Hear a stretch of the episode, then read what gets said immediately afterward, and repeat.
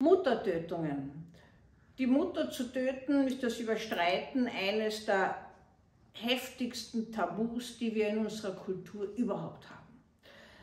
Muttertötungen machen wenige Prozent aus, gesamte Elterntötungen sind zwei bis drei Prozent und 60 Prozent der Muttertöter äh, sind seelisch krank. Es sind in der Mehrheit der Fälle, drei, mehr als drei Viertel der Fälle sind Männer, und zwar junge Männer, die ihre Mutter töten.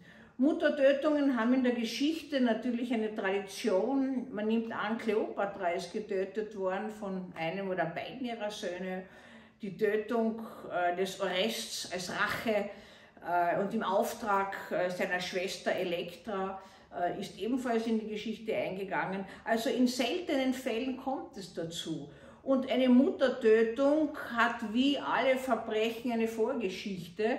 Entweder ist es eine sehr pathologische Familienstruktur mit überfürsorglichen Müttern, die sich aber auch nicht trennen können von ihren Kindern oder von ihren Söhnen und letztlich äh, eine Hassliebe die beiden bindet oder tatsächlich handelt es sich um einen schizophreniekranken oder wahnkranken Sohn, der in der Mutter ein Alien, einen Drachen, also was wir so volkstümlich so äh, als Schimpfwort nehmen, wird dann plötzlich Realität, äh, wenn das Kind krank ist und die Mutter als äh, Bedrohung seines eigenen Lebens sieht. Das Tabu, die Mutter zu töten, ist ja deshalb so heftig, weil es ja kaum möglich ist, die Person, die einen zur Welt gebracht hat, gewissermaßen der Person das Leben zu nehmen. Und insofern ist es eine Rarität. Es ist in letzter Zeit auch vorgekommen, auch in unseren Breiten hier wieder, dass ein Sohn seine Mutter tötet und äh, bekannt war schon als Gewalttäter. Diese Gewalt wurde letztlich dann äh, auch der Mutter zum Verhängnis Vermutlich, ich kenne die ganze Story nicht und möchte auch keine Ferndiagnosen äh, stellen, wenn er nicht seelisch krank war, ist es um irgendeinen Streit gegangen. Äh, meistens entzünden sich diese Streits an. Äh, die Mutter, Mütter fordern dann, dass die Söhne tüchtiger werden, ausziehen, selbstständig werden und lassen sie doch nicht los, wie wir das äh, immer wieder sehen. Die Muttertötung ist, wird von Söhnen häufiger begangen, seltener von Töchtern. Äh, die Vatertötung wird auch von Söhnen häufiger begangen, hat aber meistens bei den Töchtern eine ganz spezifische Vorgeschichte.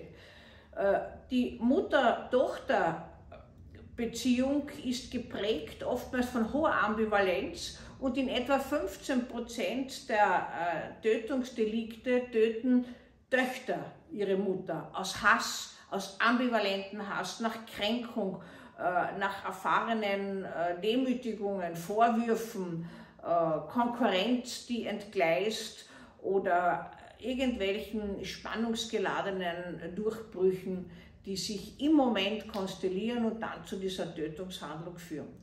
Wie gesagt, eine sehr seltene Tötung, die aber doch immer wieder vorkommt. Ich selbst habe vor Jahren einen jungen Mann äh, untersucht, der seine Mutter getötet hat. Nach der Tötung hat er sie abgepuzzelt und hat die Mama um Vergebung gebeten. Dann hat er sich einen Karton besorgt, hat die Mutter mit so verschiedensten Duftbäumchen, die man üblicherweise ins Auto hängt, äh, einbalsamiert, beziehungsweise den Leichnam mit diesem Duft äh,